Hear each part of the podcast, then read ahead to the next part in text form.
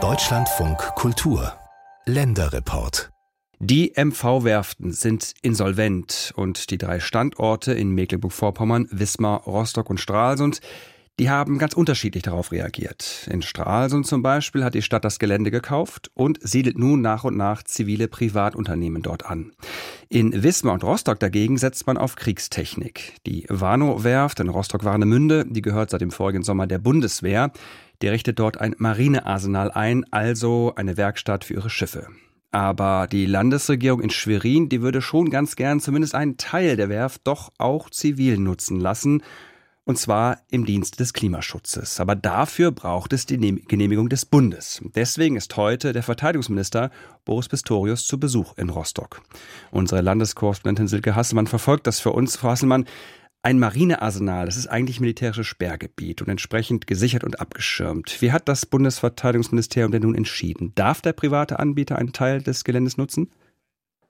Er darf, Herr Hatting. Minister Pistorius hat die Angelegenheit nach monatelangen Verhandlungen zur Chefsache gemacht und heute auf dem Warnemünder Werftgelände erklärt, dass bis zum Ende dieses Oktobers letzte Feinheiten geregelt werden würden.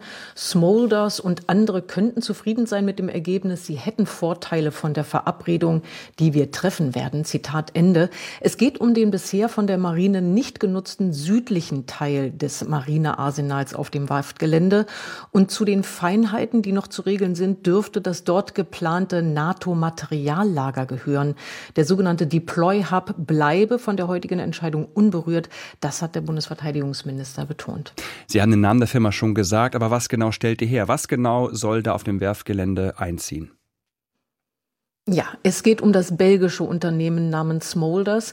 Das führt weltweit sehr schwere, technisch komplexe Stahlkonstruktionsprojekte durch. Und dazu gehören auch Konverterplattformen für Offshore-Windparks. Die Belgier haben schon vor etwa einem Jahr Interesse an dem Gelände angemeldet, das seit dem Ende des Insolvenzverfahrens wieder den traditionellen Namen Warnow-Werft führt. Kein Wunder, wer hier baut, kann die Anlagen direkt über die Kaikante aufs Wasser bringen bringen. Dort sollen Konverterplattformen ja hin. Die Idee ist, zunächst übernimmt die Meyer-Werft die Regie dafür, später womöglich auch die Neptun-Werft, die in Rostock ansässig ist. Allerdings ist auch klar, dieses Südgelände wird von der Marine äh, vorerst für 15 Jahre verpachtet, also nicht verkauft.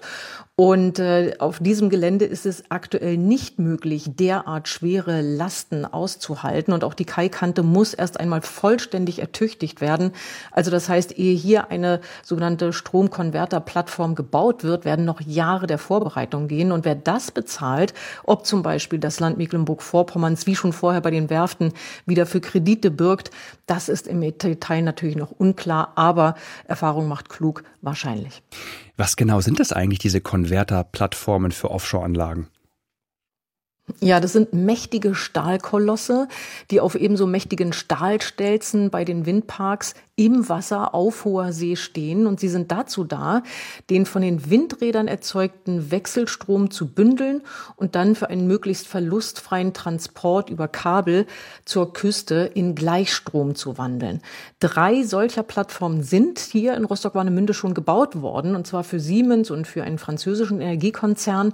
2016 habe ich mir mal einen fast fertiggestellten signalgelben Koloss im Warnemünder Dock angeguckt.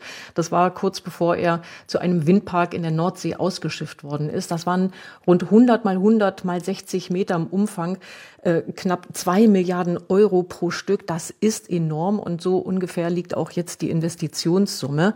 Damals lief die Werft noch unter dem Namen Nordic Yachts, gehörte einem jungen russischen Investor, der sich bereits dem Energiethema zugewandt hatte und weil es dann keine weiteren Aufträge mehr gab, musste er aufgeben.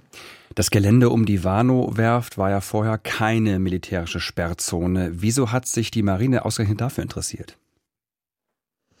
Also die deutsche Marine, das muss man wissen, hat ihr Kommando in Rostock, äh, Hohe Düne, stationiert. Das ist äh, nicht weit entfernt, also im Grunde genommen gegenüber von Warnemünde. Und äh, dort äh, docken natürlich häufig Fregatten, Korvetten und anderes militärisches Schwimmgerät an.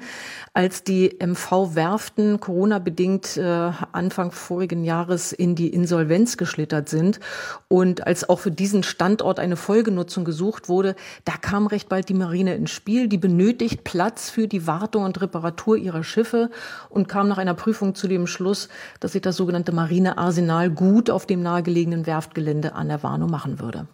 Warum wollten Landesregierung und Hansestadt Rostock unbedingt neben der militärischen Nutzung auch noch eine zivile durchdrücken? Naja, weil die Bundeswehr als Eigner und Betreiber der Flächen natürlich eine gute Gewähr dafür bietet, dass hier dauerhaft Arbeitsplätze gesichert werden. Im Moment sind etwa 500 Menschen dort beschäftigt, aber ähm, das äh, könnte gern noch mehr sein und da ist jeder weitere Großinvestor willkommen. Erst recht, wenn er ein derart hohes Investitionsvolumen verspricht und zum Gelingen der sogenannten Energiewende beitragen kann. Denn allein in Europa werden in den nächsten Jahren über 100 Konverterplattformen für Ost- und Nordsee-Windparks benötigt. Allein der deutsche Markt, das sagt das Bundeswirtschaftsministerium, brauche bis 2045 33 solcher Plattformen. Die müssen ja irgendwo hergestellt werden, möglichst in der Nähe. Vorige Woche hatte schon Wirtschafts- und Klimaschutzminister Habeck hier in Rostock erklärt, diese Plattformen müssten und würden aus Bremerhaven und aus Rostock kommen. Und damit hatte er seinem Kollegen Pistorius schon so ein bisschen vorweggenommen, was der heute offiziell bestätigt hat. Die Warnow-Werft in Rostock-Warnemünde darf nun doch in Teilen auch zivil genutzt werden. Das hat der Bundesverteidigungsminister heute verkündet. Unsere Landeskorrespondentin Silke Hasselmann informierte.